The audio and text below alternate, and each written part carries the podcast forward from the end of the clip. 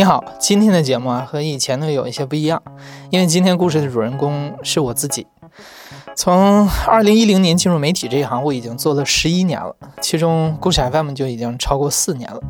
这四年里，我带你听过无数别人的故事，却从来没有一期是讲我自己的故事。这可能和我的性格有关系啊，我一直是把自己当做是一个记录者、观察者。我虽然是节目的主播，但我不应该是节目的主角。你可能知道有一款著名的记录软件叫印象笔记。从九年前他们成立以来，我就一直在使用印象笔记工作，写采访提纲、写稿、记录生活。甚至故事 FM 团队成立之后，我们团队使用的协作工具都是印象笔记。今年是印象笔记成立九周年，他们邀请我们做一期关于记录者的故事。借着这个契机，我作为受访者和我们的制作人靖远聊了一下我这些年作为一个记录者去记录自己和记录他人的故事。我现在有迹可循的最早的记录啊，就是我的日记。从初中二年级到大一期间，我一直是有记日记的习惯。日记里的大多数内容都是关于学习成绩、哥们义气和追女孩子。这件事儿被我们的制作人靖远听说了之后，他就不依不饶地强迫我把日记当着同事的面念出来。所以接下来你们会听到的，哎，对，就是我被靖远逼着当着其他同事的面当众朗读我大一和初恋告白那一天的日记。我听完肯定会很后悔。肯定，我保证你很后悔。大学你还写日记呢？我就写了大一。正经人谁他妈写日记？好好好，来来来，开始吧，开始开始。嗯。你想读哪本？你读吧，别你就不要逼我站在身后看你有没有漏字。那你就你在哪段？你给他指一下。啊，OK OK，我读。呃，零二年十二月十号，Tuesday，晴，很冷。昨晚李猛给我打电话，就催我表白，自己也觉得不是办法，早该拿出点勇气来。于是今天策划了一日，一想到要面临的场景，心就狂跳不止。结果晚上给他打电话时，他说有点累，不想去上自习了。眼看着蓄满了力量的拳就要打空了，我焦虑万分，最终又鼓起 勇气打电话，约他出去走走。就这样，我们一直走到旭日广场。嗯，这是我们我们大学的一个一个。啊，不重要，重要，谁管？坐在那里，先是无关紧要的聊些东西。每当要切到正题的时候，我就是开不了口，让他知道。呃，甚至甚至有几次沉寂。大概是因为太紧张了，他的反应我没太注意，只顾着催自己说出正题了。关键时刻到了，我说实际上，接着怎么也说不出口，沉默了好一会儿，只听他忍不住笑了两声。我猜他此时也该明白我想说什么了，笑的 一定也有些紧张。这时候我一狠心豁出去了，就好像一闭眼从悬崖上跳下去。呃，实际上和你一起到现在，我感觉自己的全部重心已经转移到你身上了。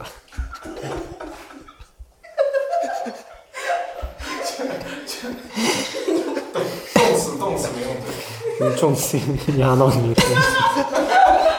是不能承受的生命之轻。嗯，我不敢想象，如果突然有一天你突然对我说：“以后你别再来找我了。”我，我真不知道那时候要承受一个怎样的打击。Oh my god！不要害羞，中年男人了，什么没有经历过？你愿意以后每天都这样跟我在一起吗？没啦，这就是好羞耻。嗯，他假装想了一下，然后，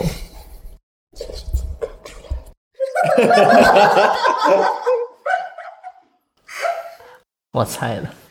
然后故意不情愿的说要每天啊，我忙到，嗯、说了天天就是天天，少一秒都不行。当然，如果你哪天感觉累了，可以好好休息啊。呃，他笑出声来，上来捏我的耳朵，我觉得还挺浪漫的。说说你可真可爱。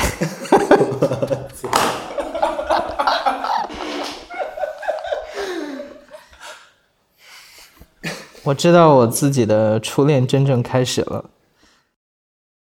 啊！听完这段录音，我立刻社死了，真的。麻烦我身边朋友听到这里的时候啊，不要把这期节目转给我老婆啊，拜托了，因为这个初恋不是她，她听到之后我就麻烦了。言归正传啊，其实从这篇日记以后，慢慢的我就不再写日记了，那时候也不流行写日记了。后来慢慢的我就变成了一个媒体从业者，我发现我对这个世界有很多的好奇，也就从过去的记录自己变成了去记录他人。有时候会觉得，哎，你采采访对象的人生比自己的有趣吗？当然了，很多人都比我有趣。你像 被关进叙利亚地牢里头，这个人生多有意思。您好像很喜欢那种被困在一个极端环境下的这种故事，为什么会喜欢这种故事？啊，对，我特别喜欢这种类型。艾哲在故事 FM 做的第一期节目呢，叫我被传销组织囚禁的二十八天。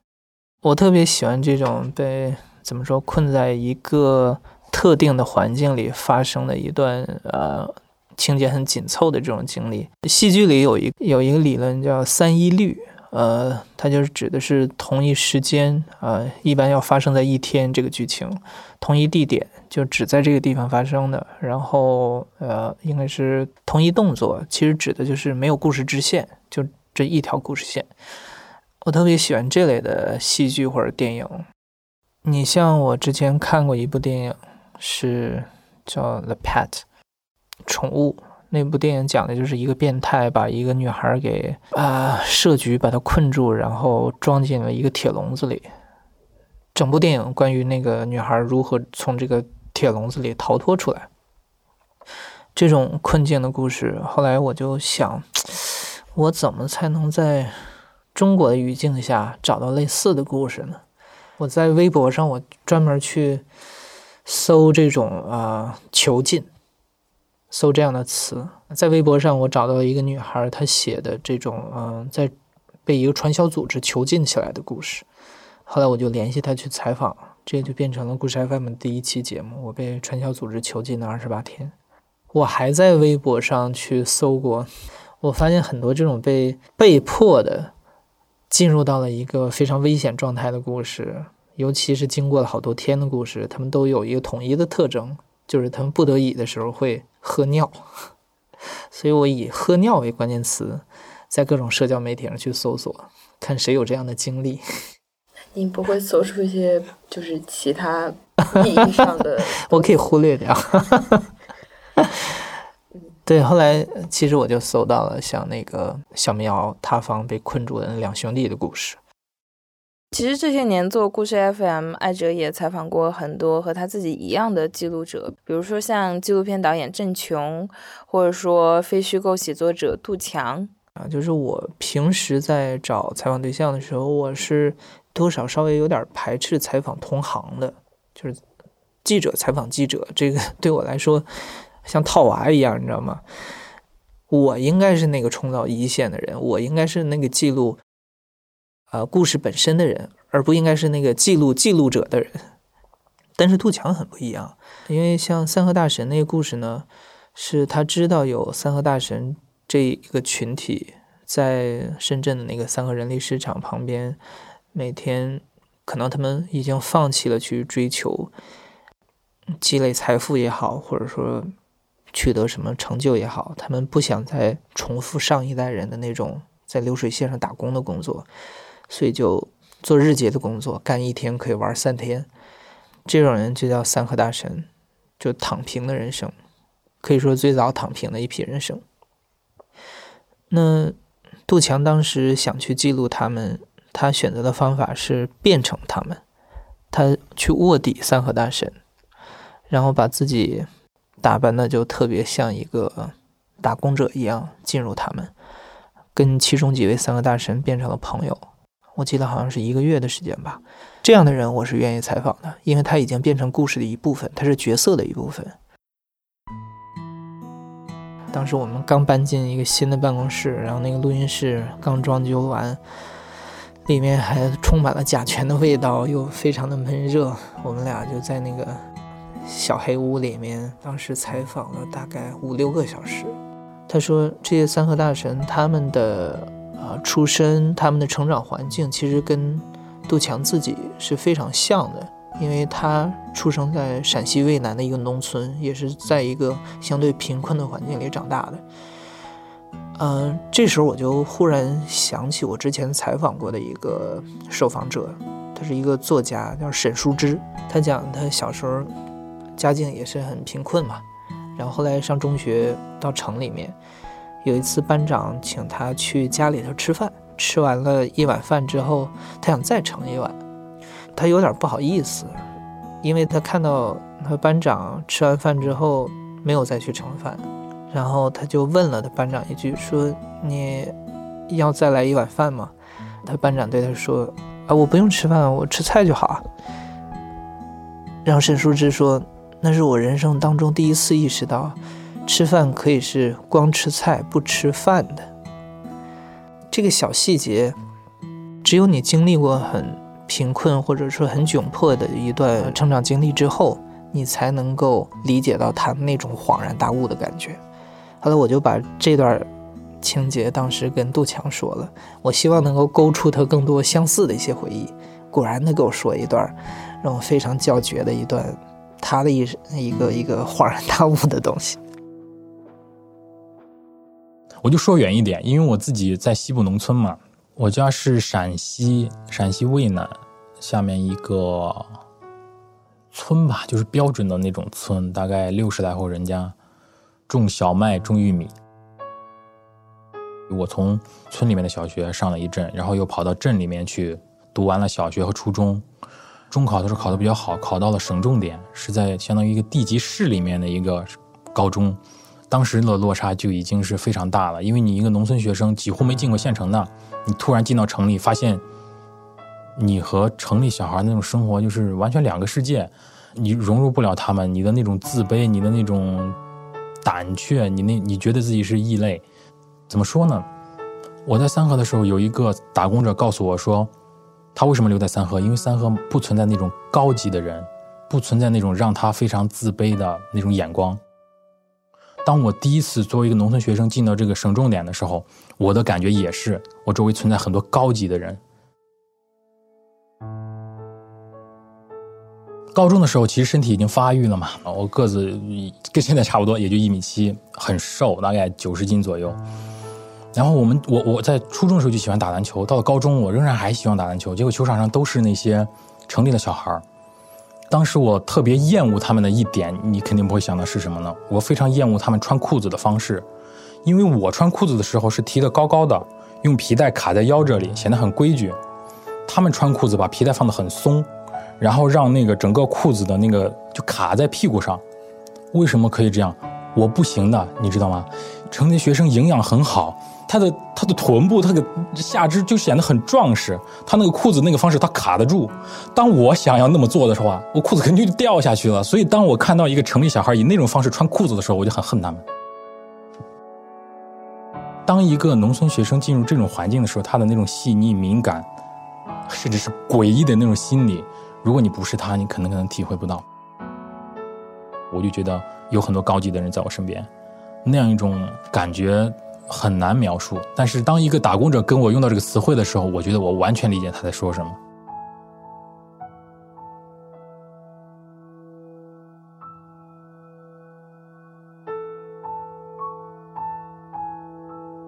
所以这样的呃小的细节，你真的是要非常有反思力的人才能够说出这样的话来，你知道吗？我特别喜欢跟这类的记录者和创作者去交流。在艾哲做的所有的采访里，其实不仅仅只有杜强这种非虚构写作者或者纪录片导演这种出于新闻理想啊、公共性啊去记录他人的记录者，也有很多是记录自我故事的表达者。私人记录的方式呢，也有很多种。那其中最能触动他的呢，就是记录和纪念自己孩子的人。他特别喜欢的有这么两期，一期呢是叫做《我们在他的墓前读诗，纪念这个十四年前离世的少年》。这期的主人公柳红，他的儿子子由是一个十六岁就因病去世的少年诗人。在他自己的儿子去世以后呢，柳红用了很多年的时间去收集和记录所有和他儿子相关的信息，无论是网上的报道也好，子由的作品也好，又或者是网上各种当年给子由留言的网友也好。去世疫情之后啊，咱们是来看这个人了。经济学者柳红刚从奥地利回国，他把自己在北京的家改成了一个博物馆，叫做“子由之家”，来纪念自己十六岁就早逝的儿子吴子由。然后这他小时候的衣服，小时候玩的那个嘟嘟嘟嘟嘟游戏机，呃，小霸王什么其乐无穷哟，就那个玩意儿啊，对。小霸王然后这个里头都是他笑的，就他特别爱笑。你看从小这种笑的，反正全是笑，这已经都笑的不行了，就是他是笑的伤口疼也是笑啊。子由从小就喜欢阅读写作，尤其是在2004年初二患上癌症之后，他在养病期间更是写下了很多的文字。后来他出了一本书，名字叫《谁的青春有我狂》。之后，越来越多的媒体开始报道他，成为了当时的一个文化现象。我知道子由的故事其实是近两年，因为我读过好几篇文章，讲子由的妈妈柳红是如何在儿子去世之后的十几年里，坚持不懈地以各种方式纪念子由。今天是二零二零年的十月二十二日，子由的忌日。我和几个朋友驾车陪同柳红去给子由扫墓，一路上一直在聊他们母子俩的故事。对他那天就特激动的说我，他就说，他说上帝要送一个，今年要送一个金灿灿的肿瘤给一个人，他送给谁呢？他他送给胆小的不成，那吓死了。然后他送给一个特坚强的人呢，也不成，因为他只有坚强，就那硬挺着，他他没有乐呵，没有什么享受，他也不成。然后于是上帝送给了我，因为他只有他知道只有我最懂他的心意，就就说他说我是享受，就是他说我我我对我这十四年非常满意。对南口的邮局，没错咱们走的没错回来的路上，柳红让大家等他一下，他要去邮局办点事情，我陪他同去。哦，没事，就是我其实挺有有挺有意思。这个是一块吗？这是一块哈，我要买十四块钱的，因为今天然后就盖今天的那个章子印章，我们每年都这么做，是呃生日也这么做，那个呃忌日也这么做。他把这些邮票一张一张的贴在了一个本子上。所以他们都知道了。刚才一来就问了，说啊是那个阿姨吗？什么的，都懂。每年两次。你是打算把他们寄到？没有，不寄，就是就是留个纪念，就是这一天又到了南口，因为它是有那个南口的那个字样。回到车里，柳红给我看了另外几个本子，里面有每一次来给子由扫墓的记录。呀，是不是掉了一张？没有。没掉啊！哦，这不是这一天的，这一七年的，十月二十二号，对，这是刚才的。然后我还有一个本子，就是有时候拿这个本子，有时候拿那本子。哎呀，我觉得活着的人做这些事情，哎呀，你说是为为亲人呢，还是为自己呢？其实，啊，也是为自己吧。为自己贴邮票做记录，只是柳红纪念子由的一种方式。子由过世之后，他的博客柳红一直在帮他接着写。柳红把子由剩下的文稿都整理出来，给他又出了两本书。柳红还参选过朝阳区的人大代表，后来再婚去了维也纳，也经常在子由的生日和忌日通过长跑来纪念子由。他似乎是在自己的每一段人生经历里都带着子由的记忆去体验。就很多人会劝柳红说：“你为什么不从这种伤痛里走出来呢？”柳红就会觉得这个问题很可笑，因为在他看来，自己儿子的去世是一种不可能走出来的伤痛，所以不断的去纪念和记录，反而是他和这种伤痛去相处的方式。还有一期节目叫做《我的宝宝不必争强好胜，就让他普通的长大》。那个妈妈她在怀孕期间写了很长时间的日记，直到后来发现那个孩子出生之后有先天心脏病，然后不幸夭折的故事。我当时在网络上看到他这这一系列的日记的时候，我就非常的触动。后来我就去联系他去采访。我在采访的时候，其实问了可能刚一两个问题。他就没办法控制住自己的情绪，就哭得非常厉害。我甚至当时我也怀疑，我是不是去刺探人家最软肋的东西，然后为了我自己做一个作品出来，这是不是应该？其实我当时也有所怀疑。后来我就我就说，这个可能对他，我觉得是更容易操作一种方法，就是让他把我最喜欢的。几篇他写的日记给读出来。二零一一年十二月十七日，嗯，静怡出生半个多月了，嗯，今天才有勇气提笔做一些记录。这半个月对我的人生改变是史无前例的，也希望今后可以轻轻松松的对他说：“哎呀，你生出来的时候真是把我们吓死了。”这个月以来，我第一次认识了一种新的疾病，它的学名叫做肥厚性心肌病。十二月一日产检 B 超的时候说，胎儿的心脏壁比较厚。从那时起，这个病就开始走进了我的生活。二零一一年十二月二十一号，昨天起，医生允许我每天去给宝宝喂一次奶。十二月二十号的时候，也就是孩子出生第二十天的时候，我终于看到了他。他躺在一个暖箱里面，身上固定着各种各样的仪器。二零一二年一月十三日，每天晚上七点到八点以后，就是宝宝精神最好的时候。他会努力地昂着脖子，观察房间里面的角角落落，好像哪里哪里都要记在心里一样。这么好的孩子，怎么会有 医生说的那么可怕的心脏病呢？我有时真是天真的希望他的病是暂时的。二零一二年的一月二十一号，医生让我们去签病危通知书。那一天是小年夜，但是病房里面没有人有过年的气氛，就听到外面零星的鞭炮声，只有悲凉。二零一二年一月二十五号，宝宝必须在一个。头罩式的吸氧设备下才能够生存。医生找我们谈话，要求把孩子转到重症监护区，但是我坚决没同意。我不希望我的孩子在那个地方。如果不能挽救他的生命，我的底线是绝不让他一个人。我不能让孩子认为爸爸妈妈不要他了。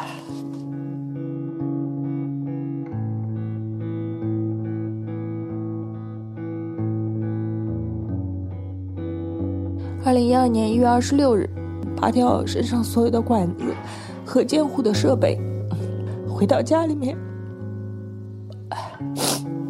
我抱着他，没有人替代我，坐在那里，我每天为他挤奶的那张椅子上。上一次坐这张椅子，面前大概还是我一边挤奶一边看着家人逗他样子。现在变成了他人生的终点。我一遍遍的给他唱儿歌，我说：“孩子睡觉吧，睡着了就不难受了。”我的孩子，他的人生就定格在二零一二年一月二十六日十一点五十三分。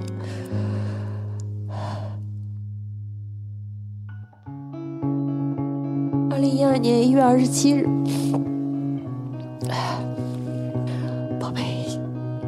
升起来了，照的你也暖洋洋的吧？妈妈早上又挤奶了，这是你带来的奶，在你还没带走之前，我都给你存着。妈妈和大家商量，在家里可以看得到的河边种一棵树，把你放在树底下，这样大家都可以天天去看你了。想你了也可以去说说话。我会用纯真的奶天天浇灌这棵树，等它一天天的长大，直到它能用自己的力量去吸收土壤的养分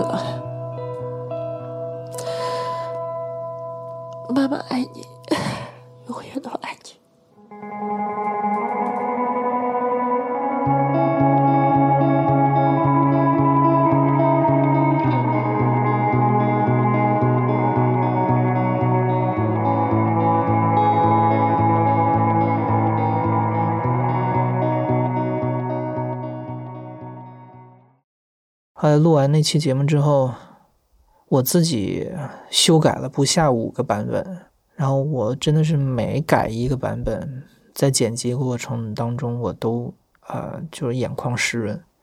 后来我自己儿子出生之前吧，其实我心里做了无数种的准备，真的是无数种的准备。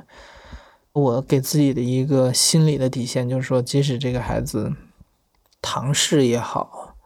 兔唇也好，还是自闭症也好，我觉得这些我都能接受。我我们还能够互相陪伴，这个已经已经是能够让我接受的事情了。后来也很幸运，就是我嗯，我儿子还是很健康的。没有孩子之前，我很少有事情能够让我没办法控制自己。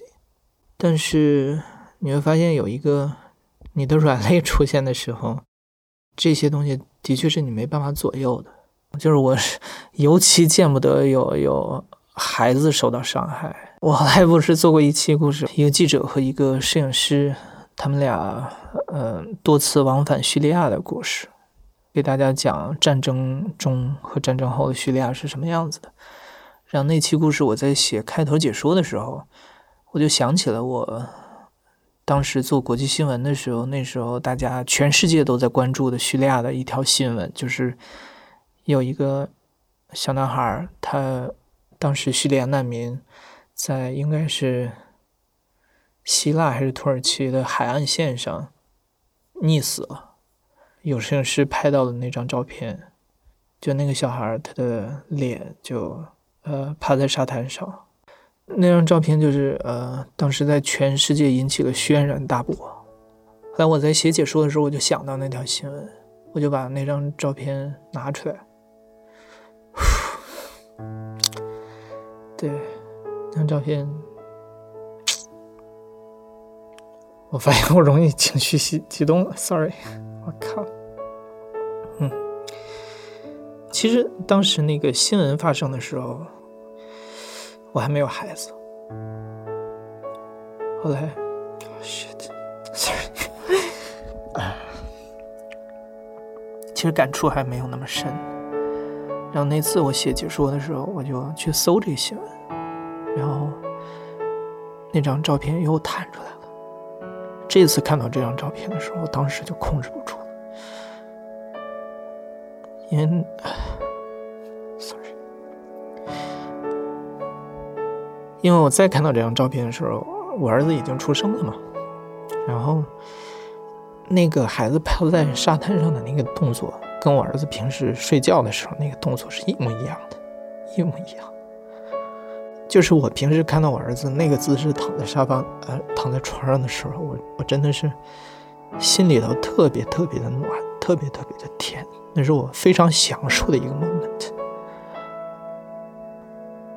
但那个孩子躺在那儿，他他就没有呼吸，所以我想象，如果那是我的孩子的话，我我心里是多痛，完全接受不了。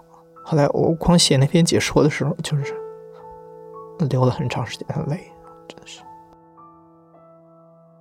阿哲在这次和我的采访过程中聊到孩子的时候，就一下子情绪失控，就就哭了。当时我其实比较手足无措，然后我也没有像去安慰其他落泪的受访者一样，会去给他递纸巾啊，拍拍他，我就是愣在那儿。对于艾哲来说，他在之前录音室采访的时候，他应该也见过无数受访者的眼泪，但他自己作为受访者去掉眼泪，这应该还是第一次。但这好像就是我们录音室里会发生的一个常态。故事 FM 的录音室里面有过太多讲述者流的眼泪了。毕竟我们选择记录的故事呢，往往都触及到一个人内心最深处、最柔软，或者说是最软肋的地方。那其实故事 FM 的 很多节目在采访的时候，因为大家呃这些受访者他们来到这儿跟我坐在一起，他可能很重要的一个原因就是想倾诉一段自己从来没有。跟外人讲过的一段经历，非常隐秘的一段经历。大部分情况下，这可能都是他的一个软肋，所以就很容易情绪激动。那这也是为什么我们的呃录音室的这种采访桌上都会备着一包纸巾的原因。今天没有，这个很失败。对他可能经常会用到，这时候我一般会给他一点，给他一点时间，然后让他喝点水。我我可能会拍拍他的肩膀之类的，就是让他知道我我在旁边一点都不着急，然后我我是非常支持他的。嗯，其实需要让啊我们的这些讲述者能够放松下来，也知道我是会尽我的全力来保护他。他这段隐私，如果他。有哪些部分不希望让大家听到，我都我都会跟他保证，说我一定，无论是匿名的方式，还是变声的方式，还是减去一些关键信息的方式，让他觉得安全。其实做故事 FM，你觉得最骄傲的一点就是有这么多的人信任你，愿意把自己最隐秘的那部分交给你，这是非常非常非常大的一份信任。所以我觉得我能做的就是能对得起这份信任的，就是满足他们，让他们的故事被人听到。同时，我自己也从中获得了很多东西，就是我在把他们的故事精心的剪辑好，让大家听完之后，就像看完一部电影的时候，无数的评论过来说。我能够感受到他当时为什么做出这样的选择，为什么这么想。我之前从来没有从这个角度想过啊，现在我理解了啊，这群人的选择，那这种成就感是无限大的，你知道吗？就是在这个，尤其现在这个时代，你让那些非常固执的一些人能够开始放下屏障，开始试图理解之前他不想理解的一些人。这这是我会感觉特别特别骄傲的事儿。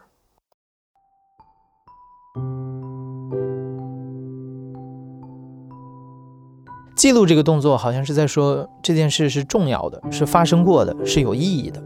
而当对个人的记录被传播之后，就产生了共鸣，也产生了像故事 FM 这样的载体。